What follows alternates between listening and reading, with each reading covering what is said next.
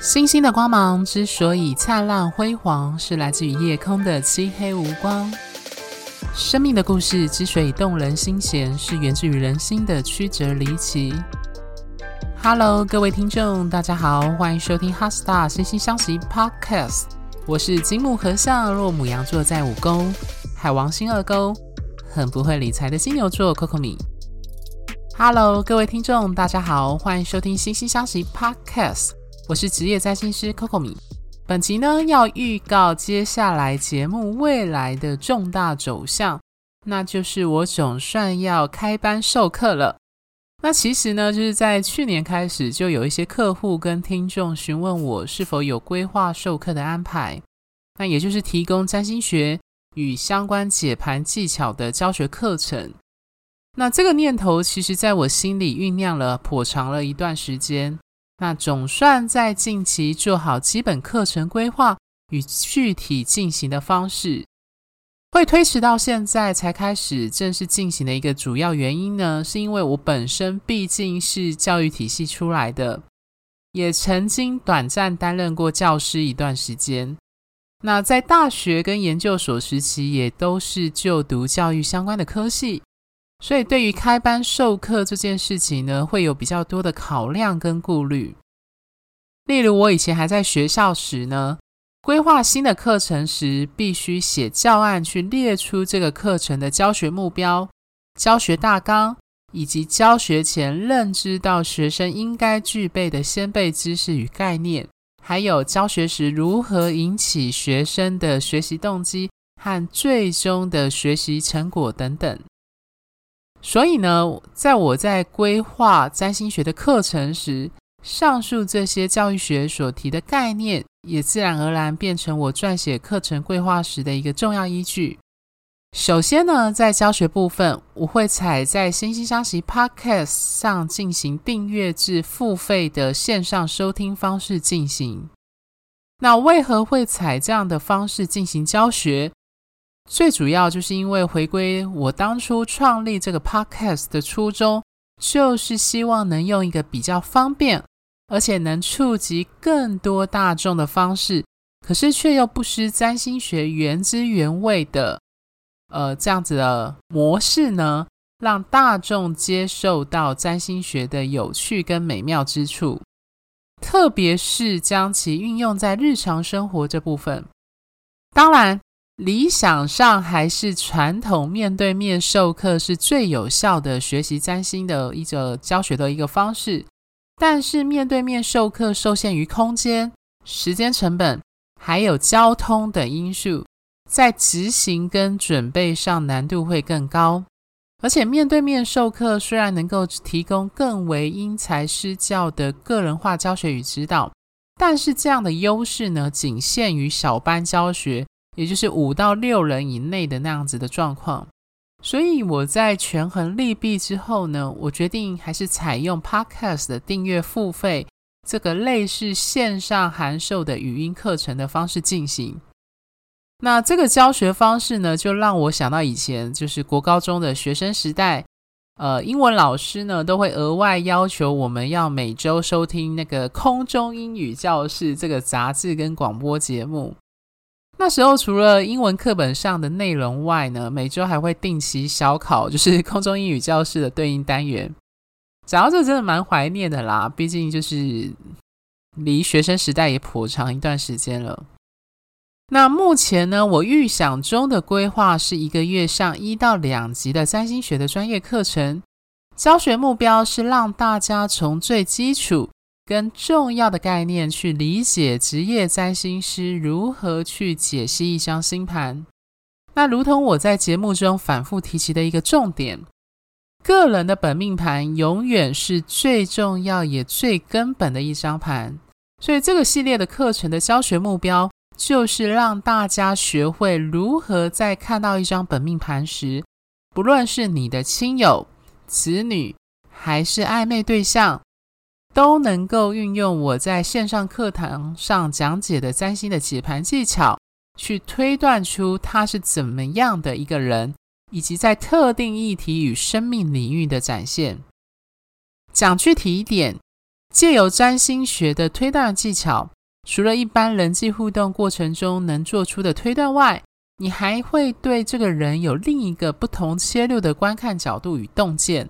而且会从当事人的整张星盘描绘出一个具体的轮廓，而不是片段的只针对单一星体落入的星座和宫位去做出解释。讲完授课目标跟教学进行方式后呢，那么预计踏上这条名为学习路途的同学们呢，要准备些什么？首先呢，请务必备妥自己本人的本命盘。那如果可以的话呢，也可以多准备一到两位自己熟识的人的星盘，比如像双亲、子女、伴侣，或是认识很久的好友，或是你的男友跟女友都可以。那这些星盘呢，会成为你学习占星的领路人和见证者。对所有立志学习占星这门学问的人来说，我们自身的星盘除了是最好的学习工具外，亦是我们终其一生必须面对的课题。那这是任何占星师都不能回避的。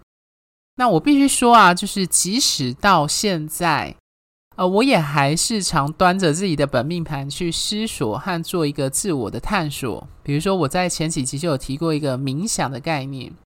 那或者我会拿从其他占星师写的文章去反思自己的星盘。大家要记住哦，不论我在课堂上描述了什么星体、星座、宫位与相位的解读，最重要的还是要回到各位自己本身的星盘上去做演示和理解。这些概念才能跟你自己本身产生连结，而且成为你的血肉。毕竟，在我们探寻与追寻自我的路途上，我们自身便是与这问题最密切相关以及答案最靠近的人。而占星学能提供的洞见就在于此。那要如何绘制自己的星盘呢？除了台湾几位知名占星师自行中文化的网站可以绘制外呢，我个人会建议同学上 Astro.com 这个欧美著名的占星网站上去绘制自己的本命盘，因为当代西洋占星学毕竟是源自于欧美世界，对华文世界的我们来说可以说是舶来品。相关的研究文章以及最新占星学论述与技巧的提出，目前都还是以欧美的占星师为主。那加上台湾有些中文化的绘制星盘的网站，在软体设计跟星体的那个轨道的运算上呢，都有设计上的瑕疵，特别是雅虎奇摩的，我个人强烈。不推荐大家使用，那所以我会建议大家还是用 Astro. dot com 这个网站进行绘制。那如果你是自觉英文对你来说非常苦手，就是英文很不擅长的，也不用担心，在这个网站首页的右上角可以更换跟挑选网页呈现的语言，那你把它改成中文即可。那当然我们都知道，呃，它的语汇或语法可能。看起来会有点不顺，我相信大家都可以理解。但是如果你在比较英文的原文，应该是不会出什么在理解上的太大的问题。这样子，而且大家会发现哦，它的绘制星盘的种类非常的繁多，有很多专业的绘盘的那个都有在网网页上提供，而且重点是它是免费的，所以我非常推荐大家多多使用这个网站。那如果你是习惯用手机的人，而且有预算的人，我会推荐一款买断字的占星 APP，那名称叫 AstroGo 拼字呢是 A S T R O G O L D。那我没记错的话呢，购买费用应该是在七百到九百台币之间。那不管是安卓或是苹果的 APP 的商店呢，都有上这款软体。那它的软体设计呢，非常容易上手，而且画面简洁。重要的跟常用的功能，像是行运啊、推运啊，或者是所谓的比对盘啊、呃、终点盘都有提供。那对人手一机的现代人来说，我觉得它是一个能够随开随看的占星小帮手。举例来说，像 我有时候可能去参加一些呃活动或会议，那偶然认识某个人，那得觉得这个人非常的有趣，那得知他的出生年月日，也知道他确定是出生在台湾的话，就会马上用这个软体稍微看一下他星盘。虽然不知道上升星座和宫位的准确度，但是有一些相位跟星体落入的星座就可以提供一些不少资讯。就是我自己打开手机就可以这样看，这样子。另外呢，我会建议除了星盘外，可以准备纸笔或者是电子笔记本。例如，有人可能习惯在桌垫或平板电脑上直接做一个笔记的画记，这样子。那可能你在听我讲解的时候，可以将脑海中想到的灵感或疑问写在笔记当中，特别是对自身星盘病出的某些理解更是如此。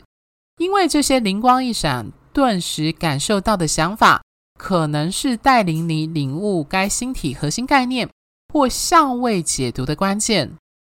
如果你在解读星盘上出现卡住或解读很不通顺的情况时呢，也务必不要灰心。因为这是所有学习占星这门学问的人都曾遭遇过的挑战。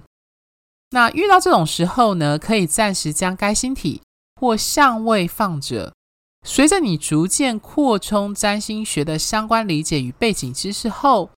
你再回过头来看自己星盘中的那个星体，你会发现之前无法解读的部分，重新看过之后，反而会有灵感跟答案。逐渐浮现出来，而且会有越来越清晰的倾向。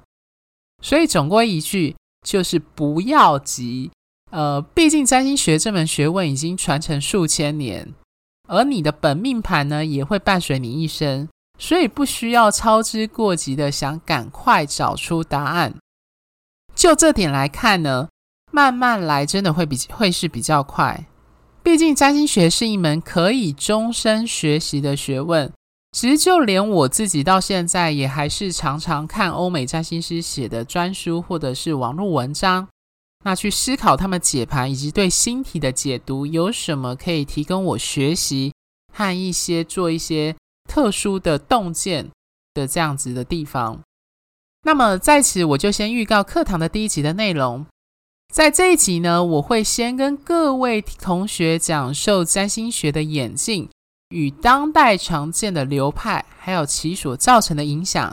以及占星学这门古老学问发展到今日是如何成为我们眼前所见的这个样貌。那如果你是对于古典占星与现代占星的差异，还有解读上有什么不同之处的听众，那在这集当中都可以找到答案。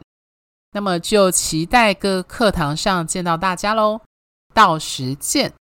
星星的光芒之所以灿烂辉煌，是来自于你们的订阅与赞助。哈斯塔心心相惜，真心相待，专属于你的心愿。拜拜。